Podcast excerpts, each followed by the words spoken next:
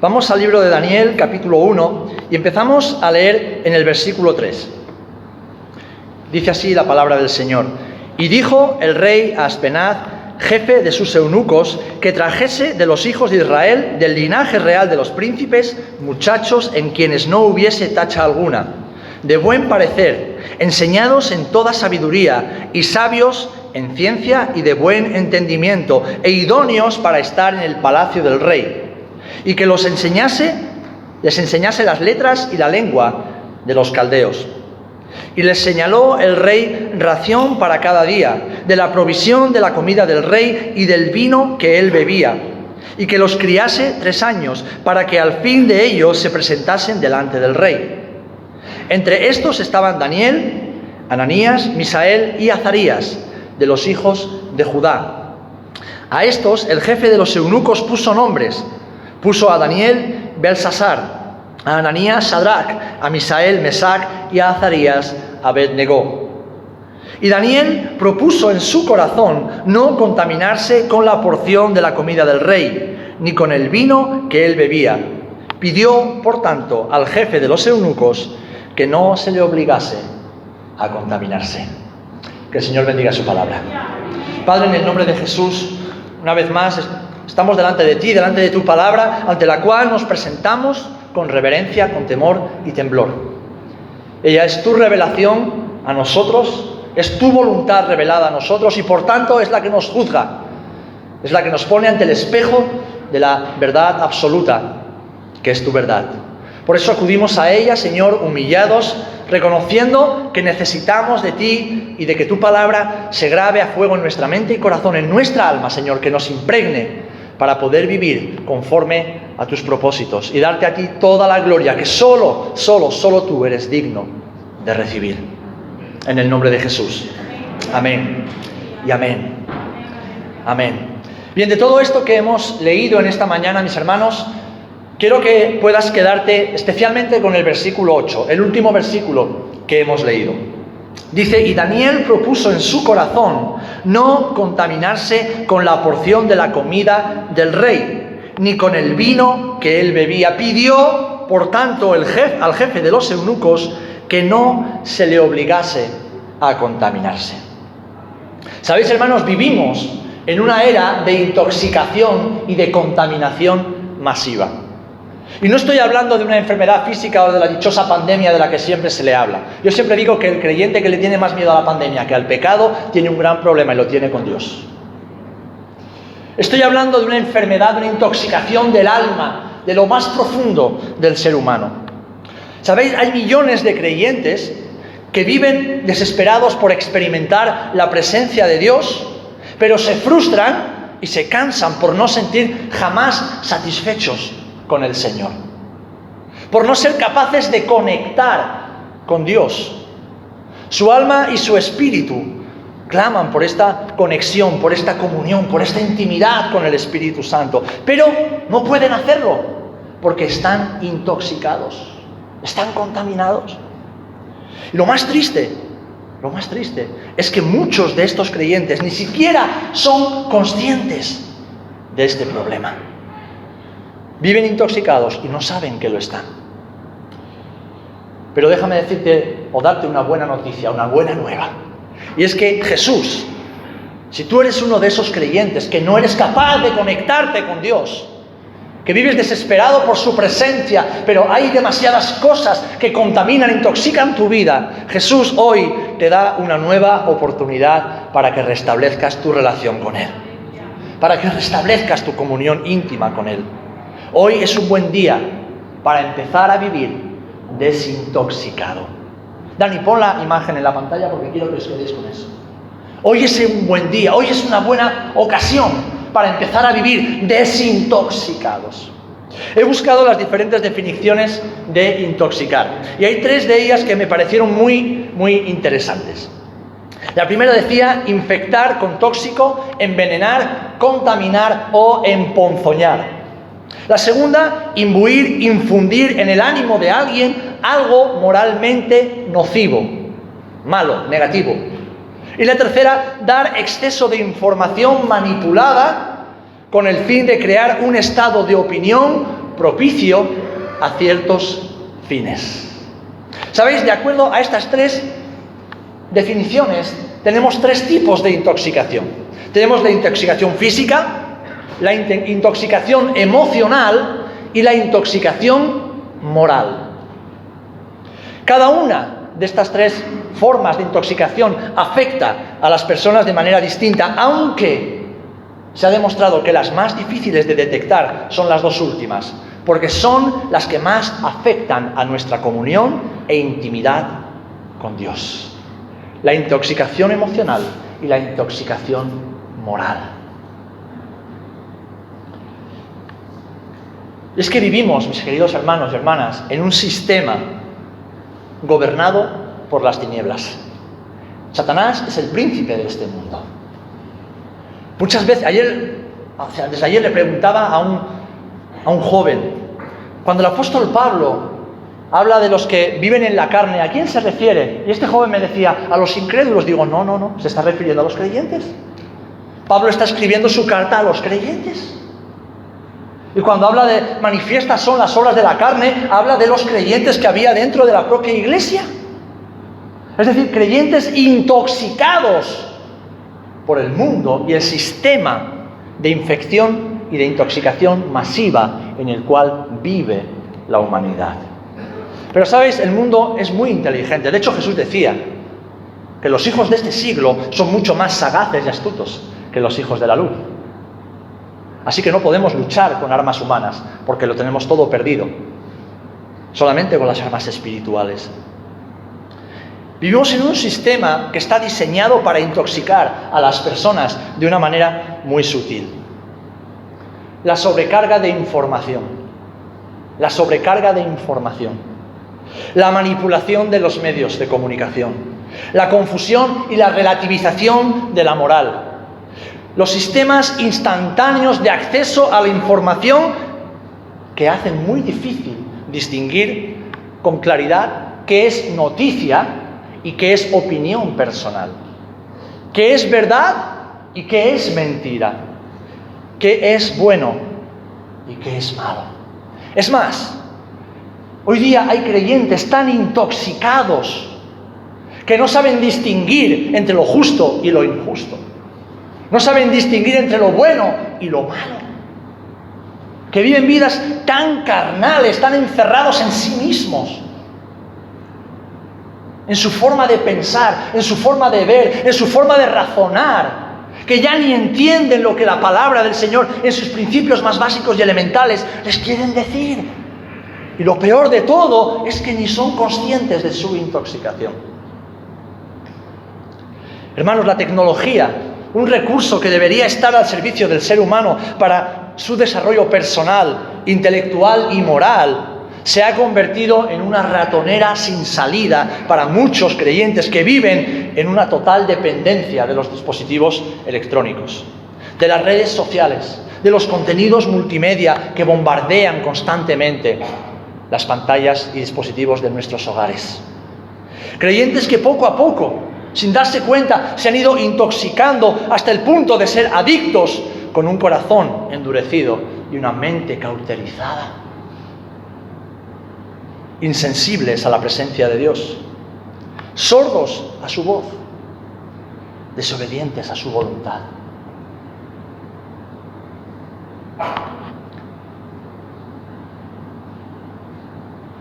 Vivimos en un sistema que atenta constantemente contra la santidad, contra la justicia, contra la ética cristiana y espiritual. Vivimos en un sistema que está gobernado por poderes oscuros y de las tinieblas, como dice la propia escritura, por el príncipe de este mundo. Vivimos en un sistema que no se presenta ante nosotros como decir, hola, soy Satanás, ¿te vienes conmigo al infierno? No, sino que va poquito a poco presentando sus caramelos, va presentando sus tentaciones, va presentando esos dulces que a todos en nuestra carne nos gustan. A todos.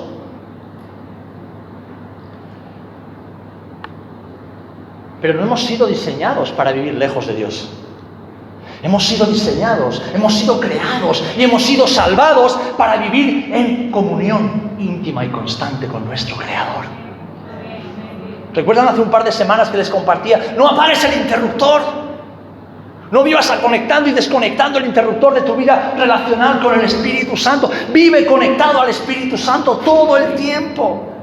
Porque el hecho de que tengamos el Espíritu Santo en nosotros, de que muchos de nosotros hayamos sido llenos y revestidos con el poder del Espíritu Santo, no quiere decir que cada día vivimos en conexión constante con el Espíritu Santo.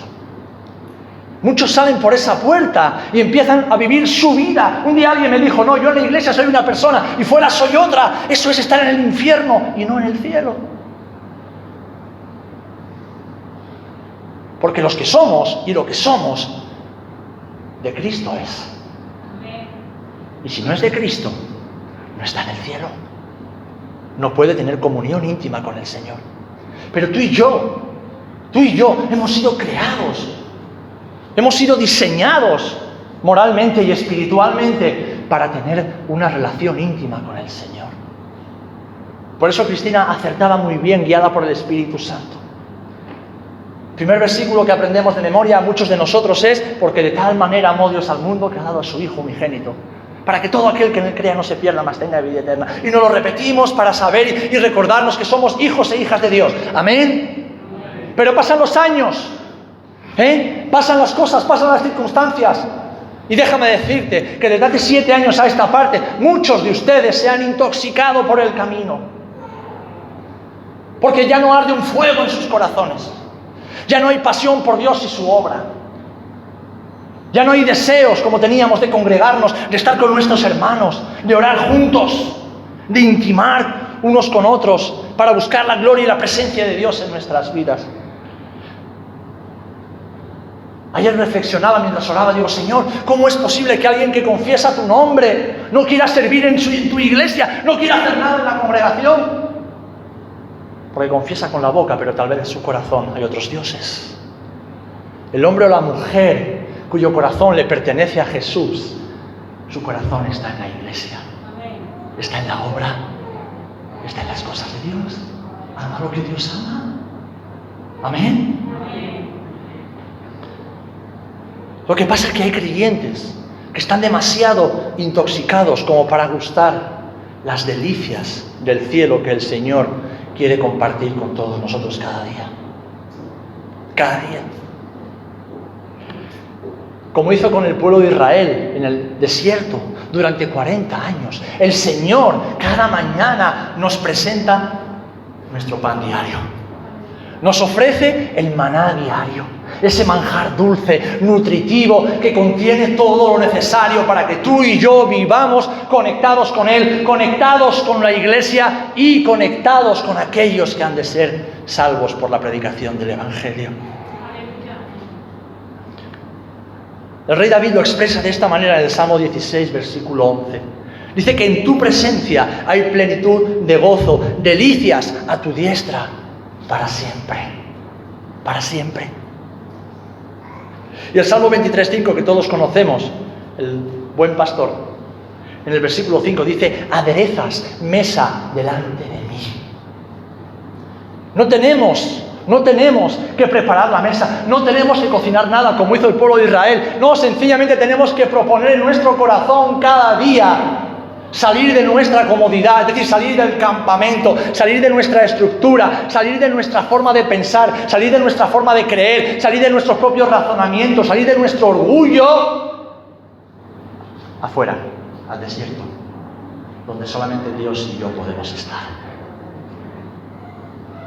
donde solamente Él y su presencia y cada uno de nosotros podemos intimar Pero hay creyentes que están demasiado contaminados, siquiera para anhelar ese pan diario. El Señor mismo nos prepara nuestro alimento cada día para que disfrutemos de su presencia. De su presencia. Pero algo que estoy observando en los últimos años es que esta generación de jóvenes y no tan jóvenes llega delante del Señor llena de otras muchas cosas. intoxicada por otras sustancias que consume para calmar el hambre y la sed que el alma de todo ser humano tiene. Sustancias que ingiere para llenar la falta de identidad, la falta de aceptación, la falta de perdón, el miedo al rechazo, a la soledad, al fracaso, para calmar la ansiedad y el temor. Y hermanos, no estoy hablando de sustancias como la droga o el alcohol, aunque también eso puede acontecer y acontece desgraciadamente dentro de la iglesia del Señor en algunos casos. Estoy hablando de sustancias que entran poco a poco en nuestras vidas y que terminan por intoxicarnos y alejarnos de Dios, hacernos insensibles a Dios. Hablo de las redes sociales, que hace unos años eran solo para los jóvenes, ahora ya son para todo el mundo. Hablo de las relaciones de amistad tóxicas. Esas relaciones de amistad que en vez de acercarnos a Dios y a la iglesia nos alejan de Dios y de la iglesia. Hablo del amor al dinero y el afán por acumularse cada vez más y más y más. Hablo de los videojuegos. Saben que en esta generación de creyentes hay hombres, mujeres, pero sobre todo hombres, maduros, supuestamente maduros, adultos, que están enganchados a los videojuegos, que pasan tiempo, horas y horas de su día jugando a jueguecitos. A la comida. Hay muchas personas, hombres y mujeres, que quieren calmar su ansiedad comiendo y comiendo descontroladamente. Al trabajo. Hombres que se refugian, mujeres que se refugian en su trabajo para encontrar propósito en sus vidas. Y que solo piensan en el trabajo, y en el trabajo, y en el trabajo. Hombres y mujeres que se refugian en la pornografía, consumir contenidos pornográficos a través de los dispositivos electrónicos, para calmar esa necesidad interna de aceptación, de valor. La inmoralidad sexual que tantos consumen en la televisión, en el cine o en Internet. Todo esto son sustancias con las que este sistema diseñado para intoxicarnos, nos bombardea todo el tiempo. Todo el tiempo, hermanos, todo el tiempo. Y ahora déjame decirte algo. Lo quise decir hace un par de semanas y se me pasó, pero me he acordado. Calcula cuántas horas tiene una semana. Multiplica 24 horas del día por 7 días a la semana. Para muchos de ustedes, el único tiempo de alabanza que tienen en su día, en su semana, es el tiempo que tenemos aquí todos juntos. Para muchos, la única Biblia que escuchan o que leen es el tiempo en que estamos aquí juntos. Para muchos, los únicos tiempitos de oración son los minutos que pasamos en oración aquí. ¿Eso qué se puede? ¿Cómo puede competir eso con la de horas y horas y horas y horas y horas a lo largo de días y días que pasamos expuestos a un sistema nocivo que nos intoxica? Y la cuestión, hermanos, hermanas, es que dentro de nosotros hay algo que anhela, que anhela, que desea, que necesita vivir conectado constantemente con el Señor. Pero estamos tan intoxicados por la vida que llevamos. Que claro, llega, llega el domingo y cualquier cosa nos distrae para no venir a la reunión. Llega el miércoles y cualquier otra actividad es importante con tal de no juntarnos para estar buscando la presencia de Dios en este lugar. Llegan las oportunidades de servir a Dios y a nuestra comunidad aquí en el pueblo. Y siempre tenemos cosas que hacer porque estamos tan intoxicados que no escuchamos a Dios y no escuchamos el clamor de los perdidos. Y los perdidos somos nosotros. Os voy a poner una ilustración bien sencilla, bien sencilla, ¿vale? Y para ello le he pedido al calero que me compre un par de cositas, que si me las regala bien, si no las, se las devuelvo.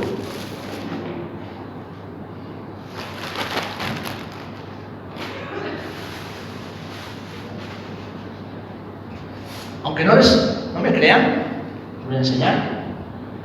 Esta es una de las meriendas favoritas de muchas personas aquí dentro. Aunque no me crean, pero yo lo sé. Imagínate que alguien importante, alguien muy importante, te invita a cenar en el restaurante más caro de toda la ciudad. Un restaurante donde el plato más barato cuesta 250 euros y donde la copa de vino más económica cuesta 15 euros. La copa. Tú te pones contento, te alegras, vas a tu casa, te preparas, estás nerviosa, nervioso, estás ya casi listo, pero falta todavía una hora para quedar con esta persona tan importante. Así que te entra hambre. ¿Y qué haces? Vas a la despensa, coges tu paquete de patatas y te lo comes enterito. Claro, estas patatas solas dan mucha sed. Y para hacer que bajen todas y ninguna se quede atravesada, pues coges la botella de dos litros de Coca-Cola y te la bebes enterita. Porque es que en verano está tan rica, está tan fresca. Con tu Coca-Cola y tus patatas en la tripa, ya preparada y preparado, vas a la cita. Y empiezan a sacar los entremeses. Empiezan a sacar plato tras plato. Y tú no puedes probar ni el primer entremés.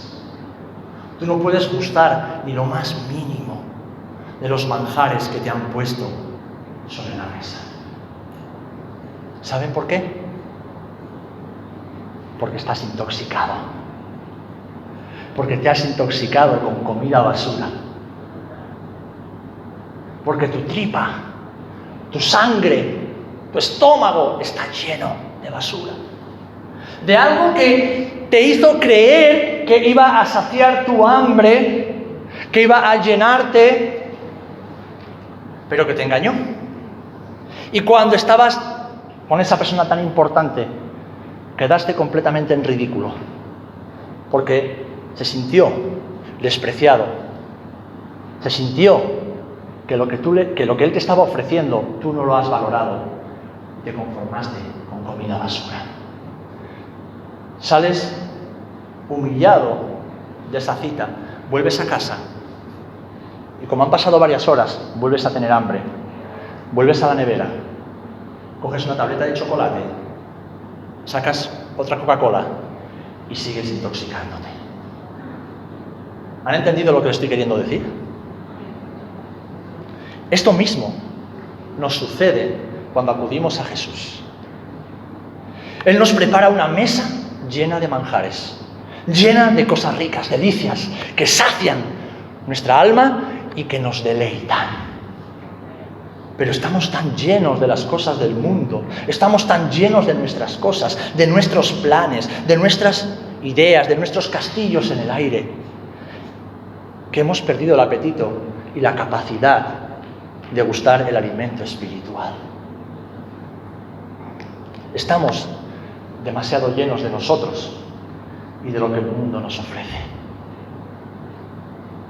Y los desesperamos. Nos desesperamos. Porque seguimos con hambre y un hambre constante, un hambre que nos deja un agujero en el estómago, un hambre que nos debilita.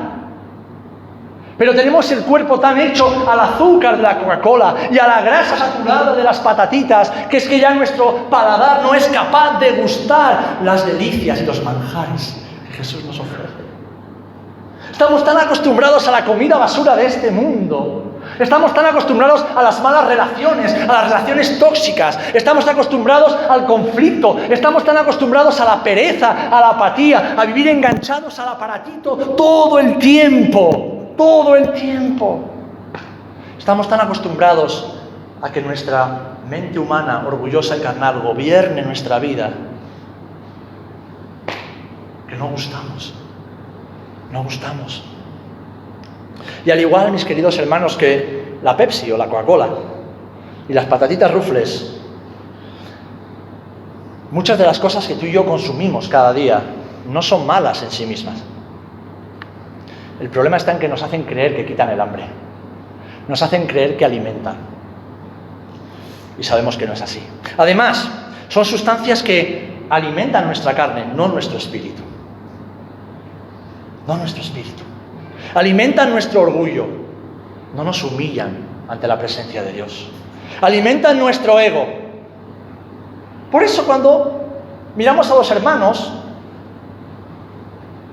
cuando veas a alguien que te habla o que te mira por encima del hombro, y no lo hace quizás físicamente, pero sabes en su forma de hablar que te está hablando por encima del hombro. Es un hombre o una mujer lleno de sí mismo y lleno de comida basura.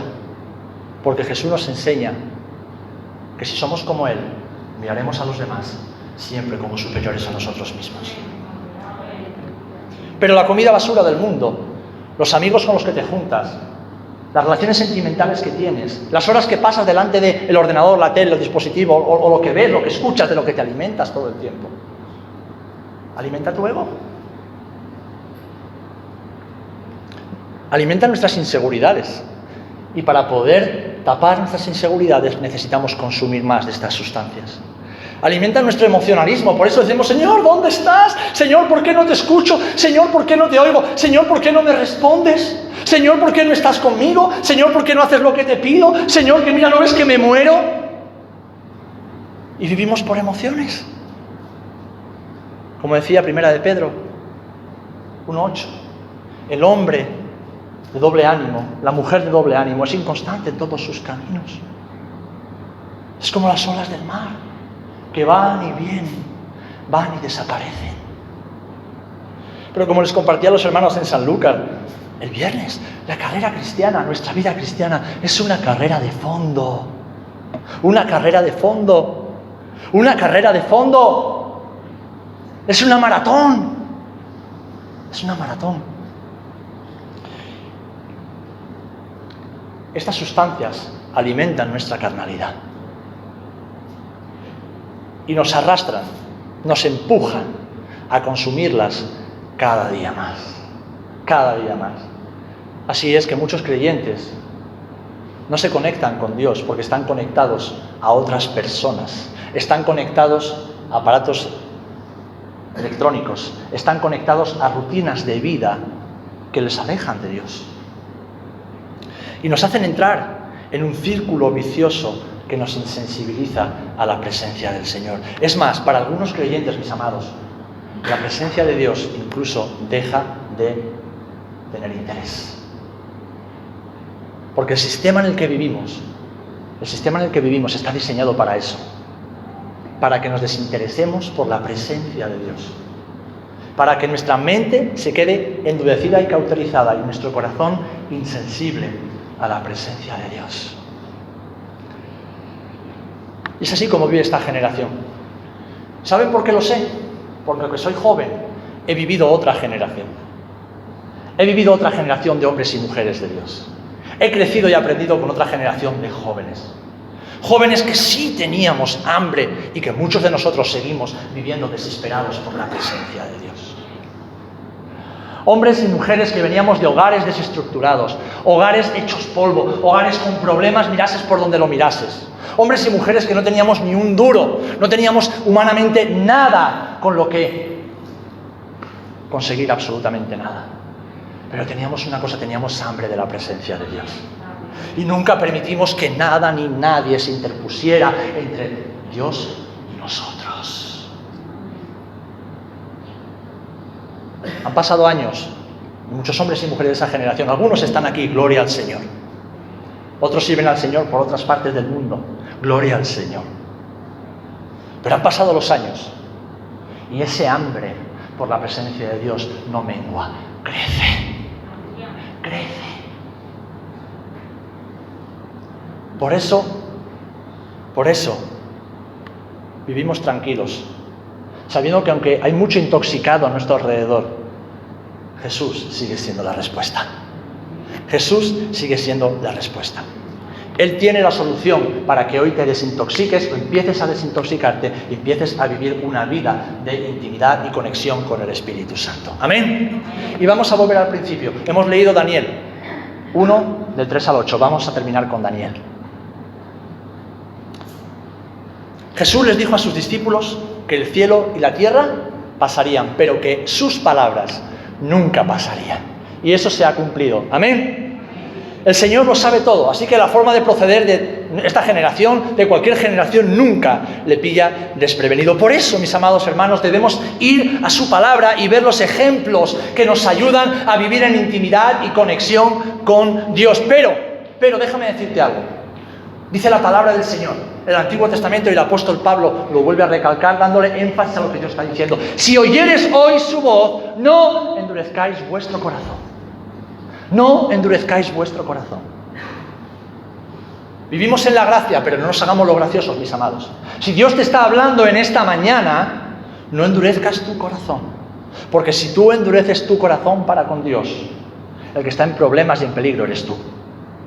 Si tú endureces tu corazón para con Dios y su palabra, el que pagará las consecuencias serás tú y tu familia y tus hijos. Ahora que mis hijos están ya siendo adolescentes o preadolescentes, soy mucho más consciente de la importancia que tiene mi vida para con ellos. De la importancia que tiene mi proceder, mi caminar, mi ejemplo, mi legado para con ellos. Porque cuando eran niños, bueno, se creían que yo era Superman. Ahora ya soy super papá. Y algún día dejaré de ser nada más que papá. Pero es que mis hijos, mis hijos, escucha bien esto, que eres padre o madre, mis hijos aprenden más con mi ejemplo que con mis palabras.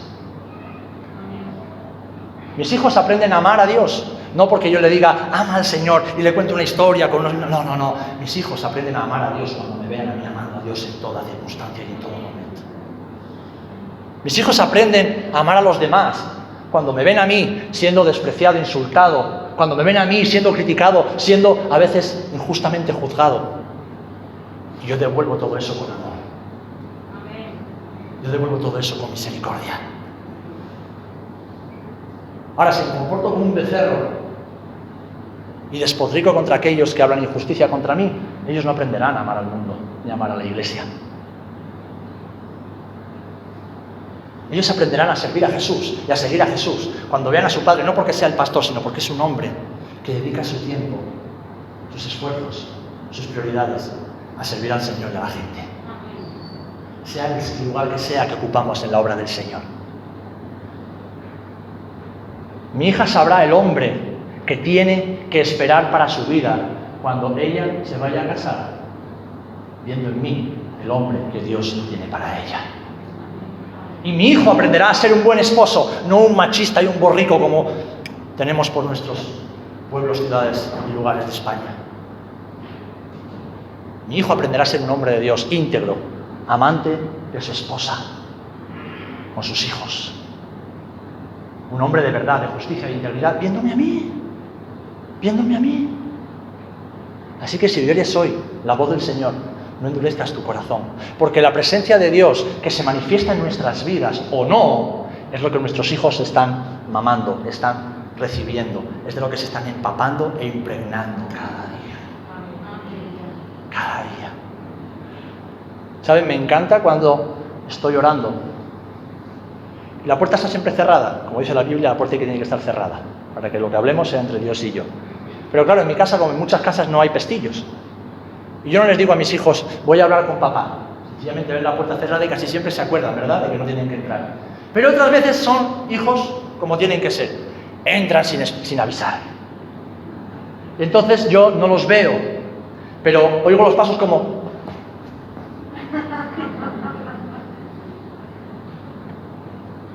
Y cierran la puerta. ¿Saben lo que siento en mi corazón? Digo, gracias Jesús que has permitido y permites casi cada día que mis hijos me vean de rodillas delante de ti. Porque eso fue lo que yo vi con mis padres toda mi vida. ¿Saben cuántas veces entraba en la habitación de mis padres y veía a mi papá de rodillas en la cama durante horas? Y me iba corriendo a la cocina porque mi padre estaba orando y me encontraba a mi madre con la Biblia abierta orando en la cocina. Ejemplo ejemplo. El Señor sabe y sabía cómo tú y yo íbamos a ser, pero no le pilló desprevenido. Por eso nos dijo, mi palabra no pasará. La respuesta, mi amado hermano, para tu desintoxicación está en la palabra del Señor. Está en la palabra del Señor. Así que déjame terminar hablando unos minutos acerca de Daniel y no vamos a salirnos de lo que él nos ha mostrado en la palabra. Sabéis, Daniel era un hombre, un joven que tenía hambre de Dios desde su más tierna infancia. Y aunque fue llevado a Babilonia siendo un adolescente, fue llevado cautivo a un país lejano, un país idólatra, un país inmoral, encerrado en un castillo, en un palacio con miles de jóvenes, miles de doncellas, centros de eunucos por todas partes, soldados por todas partes. Y sabes, déjame decirte una cosa, si crees que esta sociedad es inmoral, en la sociedad donde Daniel vivió, la gente tenía sexo por la calle, en la parada del autobús, al lado del kiosco, a la entrada del trabajo. La gente tenía sexo por la calle. Las orgías, las bacanales, la inmoralidad. Si tú tenías un problema con alguien, lo matabas, lo tirabas al río Éufrates y todo solucionado. Era un país inmoral. El país donde Daniel vivió. Un país donde sacrificaban todos los días personas y animales a los demonios. Y Daniel fue llevado cautivo. Ahí, lejos del templo de Jerusalén, lejos del templo, lejos del culto, lejos de su tierra, lejos de sus padres, lejos de todo lo que le ataba a su Dios. Pero Daniel era un hombre, era un joven que conocía a Dios y era celoso de la presencia del Señor. Era además, como hemos leído, un hombre, un joven determinado, que a pesar de las circunstancias tan adversas que le tocó vivir, propuso en su corazón no contaminarse con la comida y la bebida del rey. Así que déjame hacer un par de analogías. Cuando yo veo al rey, que era quien gobernaba sobre todo el reino y sobre sus súbditos, yo veo un símbolo del príncipe de este mundo que gobierna sobre los hijos de este mundo.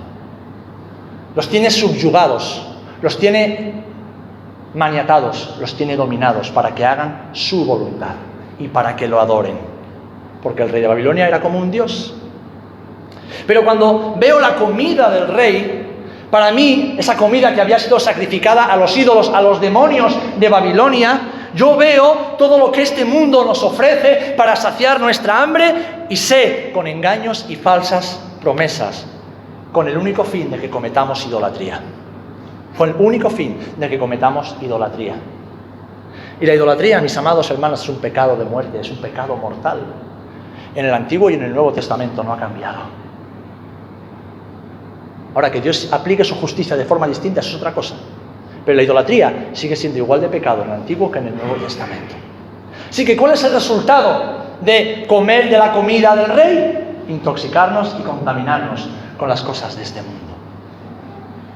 Si ese rey simboliza a Satanás y a su dominio, y lo que ese rey ofrece significa o simboliza todo lo que este mundo nos ofrece para cometer idolatría, ¿cuál es el resultado? Intoxicación. Ahora bien, Daniel, Daniel sabía esto.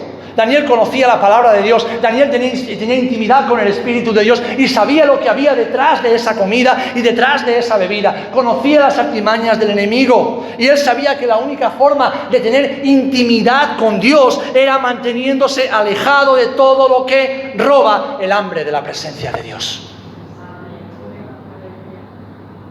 La única forma de que el hambre por Dios y su presencia vuelva a ti es que te alejes, es que te, apartes, es que apartes, quites, arranques de tu vida todo lo que el enemigo te pone sobre la mesa para sustituir ese hambre. Y esa, mis amados hermanos, ha de ser nuestra determinación. No hay una fórmula mágica. Es una determinación como hizo Daniel. Y es algo que nadie puede hacer por ti. ¿Saben lo que le duele al pastor? Ver a hombres y mujeres que tienen un propósito y un llamado de Dios, verlos intoxicados, verlos envenenados, emponzoñados, contaminados con las cosas de este mundo, extender su mano todo el tiempo y que te muerdan la mano. ¿Saben lo que duele eso? ¿Saben lo que duele eso? Pero si le duele a un hombre que no es nada, imaginaos lo que le duele al corazón del Padre. Así que hermanos, hermanas, hay una sola opción aquí. Si quieres vivir descontaminado de todo lo que te roba el hambre por la presencia de Dios, tienes que determinar en tu corazón hoy mismo dejar de contaminarte, desintoxicarte. Identificar todas las cosas, todas las personas, todas las situaciones, todos los ídolos, todos los hábitos de vida que tienes que te están intoxicando. Porque déjame decirte algo que lo dice la palabra y lo repetimos constantemente porque lo creemos. Cristo viene pronto. ¿Y dónde te va a encontrar? ¿Cómo te va a encontrar? rendido ante los ídolos de Babilonia, que puede ser tu trabajo, tu casa, tus historias, tus amigos, tu familia, tus planes, o rendido a los pies del Señor con tu lámpara encendida. ¿Cómo te va a encontrar? ¿Cómo nos va a encontrar Jesús?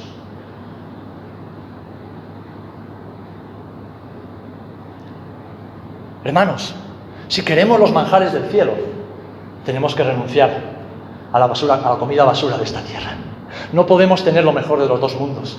No podemos gustar las delicias celestiales y estar saciados todo el tiempo con las cosas de este mundo. Es incompatible. Jesús no nos lo permite. No nos lo permite, porque Él es celoso de su presencia, es celoso de su santidad, es celoso de su verdad. Así que hermano, hermana, debes desintoxicarte de todo aquello que te roba el hambre de Dios y el anhelo por su presencia. Haz como Daniel, propone en tu corazón, propone en tu corazón no contaminarte. Cada día cuando te levantes por la mañana, acuérdate que el Espíritu Santo se acostó contigo, se levanta contigo y dile, Señor, Espíritu Santo de Dios, ayúdame en este día a vivir descontaminado. Ayúdame a vivir desintoxicado. Ayúdame a identificar todo aquello que quiere robar el hambre y la sed de tu presencia y alejarme de ello y proponer el no contaminarte. Hermanos, debes decidir con quién quieres comulgar, si con la luz o con las tinieblas. Dice el apóstol Pablo en 2 de Corintios, ¿y qué acuerdo hay entre el templo de Dios, es decir, nosotros, y los ídolos? Porque vosotros sois el templo de Dios viviente, como Dios dijo, habitaré y andaré entre ellos y seré su Dios y ellos serán mi pueblo, por lo cual salí de medio de ellos. Es una orden, salir de medio de esos ídolos y de todos aquellos que siguen a los ídolos. Y apartaos, dice el Señor, porque la palabra santo, la palabra kadosh en hebreo, significa literalmente y sencillamente apartado. Ser santo es ser apartado. Y cuando nos contaminamos, y nos dejamos intoxicar, traemos esa intoxicación aquí dentro. Y aquí dentro está la presencia del Dios Santísimo. Y Dios no lo quiera, pero tal vez algún día pueda pasar como les pasó a Ananías y Zafira. Que el juicio divino caiga sobre la vida de una persona que vive intoxicada y viene a este lugar sin ni un solo deseo de desintoxicarse. Porque déjame decirte, Dios sigue siendo Dios y Él no ha cambiado. Y yo oro cada día por aquellos que yo sé que viven intoxicados. Y pido, Señor, ten misericordia de mi hermano, ten misericordia de mi hermana, ten misericordia de ellos. Y dales una nueva oportunidad. Debes decidir a quién quieres servir. Pues ninguno, ningún siervo puede servir a dos señores. No puedes servir a dos señores porque aborrecerá a uno y amará al otro, estimará al uno y menospreciará al otro. ¿Sabes cuál es uno de los señores que más gobiernan en esta generación? El yo. El yo. Yo soy el Señor de mi vida. Yo soy el Señor de mi casa. Yo hago lo que quiero con mi familia. Yo hago lo que quiero con mi casa. Yo hago lo que quiero con mi vida. Hombres y mujeres viven y piensan así. Y no tienen hambre de Dios. Por lo cual, salid en medio de ellos, decía, apartaos y no toquéis lo inmundo, y yo recibiré. Aquí viene el problema de la desconexión. Queremos acercarnos a Dios y que mágicamente Dios haga algo y nos bendiga, pero venimos al Señor con las manos llenas de ídolos. Venimos al Señor con las manos manchadas de comida basura. Venimos al Señor con el corazón endurecido y queremos que Dios haga algo. Hermanos, hermanas, no funciona así. Debes proponer desde hoy mismo en tu corazón desintoxicarte de todo lo que te aleja de la presencia de Dios. Debes proponer en tu corazón, y concluyo, amar a Dios por encima de todas las cosas y no permitir que nada ni nadie se interponga en tu relación de intimidad con Él. Debes determinar en tu corazón, y el Espíritu Santo siempre te ayudará a esto, mi amado, no contaminar, contaminar perdón, y vivir desintoxicado para disfrutar de su presencia. Debes determinar esto en tu corazón. Creo que puedo afirmar y lo hago sin temor a equivocarme, mis amados, que somos la generación más intoxicada por el materialismo, por el hedonismo, el individualismo, el racionalismo y emocionalismo a partes iguales, la falta de identidad y de propósito que ha conocido la tierra desde los tiempos de Noé. Creo que no me equivoco. Después de haber analizado las civilizaciones, las generaciones, la historia, la historia de los pueblos, creo que somos la generación con el corazón más duro para con el Señor, porque estamos llenos, llenos, llenos, emponzoñados, saturados con las cosas de este mundo. Pero a la vez, somos una generación de creyentes desesperados por la presencia de Dios. Somos una generación que está cada día acudiendo a fuentes extrañas para calmar la sed, porque sencillamente tenemos hambre de Dios. Estamos desesperados por Dios y por su presencia. Decía nuestro hermano Gustavo que los buenos tiempos crean hombres débiles. Yo espero que Dios envíe malos tiempos a esta generación. Malos tiempos, peores incluso de los que tenemos ahora, mis amados. Y no pienses que estoy loco, porque me preocupa más tu alma que tu bienestar y tu felicidad. Malos tiempos para que se levante una generación de hombres y mujeres fuertes. Hombres y mujeres amantes de la presencia de Dios, que tienen un solo objetivo, como Daniel, proponer en su corazón no contaminarse con la comida ni con la bebida del rey de Babilonia. Pues déjame orar por ti. No te voy a pedir que hagas absolutamente nada. No quiero que hagas ningún gesto. Si te quieres poner de rodillas es cosa tuya. Pero déjame sencillamente orar por ti. Porque esta es una palabra que te la doy con todo el amor que el Señor ha puesto en mi vida por ti. Y si a veces parece que me exaspero es porque me duele ver la obra del enemigo en tu vida y que tú ni siquiera te des cuenta. O que te des cuenta y no quieras cambiar. Y eso duele. A tus hermanos, los que te aman, eso les duele. Así que déjame orar por ti. Déjame orar por ti. Propone en tu corazón, mi amado hermano, mi querida hermana, propone en tu corazón desintoxicarte, desintoxicarte, desintoxicarte. No ser como otros, sino ser como Daniel y sus amigos, en una generación malvada y perversa una generación que por medio de una pandemia el enemigo está extraviando a muchos. Fijaros, una pandemia que nos tuvo dos meses en casa y hay millones de creyentes que han apagado, han dejado apagar la llama del fuego por el Señor en sus corazones. Pero Dios siempre tiene un remanente. Dios tiene un remanente. Y yo sé que parte de ese remanente está en este lugar. Hombres y mujeres que conocen a su Dios. Hombres y mujeres que conocen a su Dios y que saben cómo actuar y yo sé que muchos de esos hombres y mujeres están en este lugar. Hombres y mujeres que hoy dicen, Señor, Señor, Señor, perdón. Perdón porque me he dejado intoxicar, me he dejado emponzoñar, me he dejado contaminar. He dado la espalda, he dado la espalda a la iglesia, he dado la espalda a tu propósito para mí, he dado la espalda a mis hermanos, he dado la espalda a la santidad, a la pureza, a la integridad. He dado la espalda al buen testimonio. Pero hoy, Señor, hoy, Señor, yo determino en mi corazón no volver a dejarme contaminar, no dejarme intoxicar.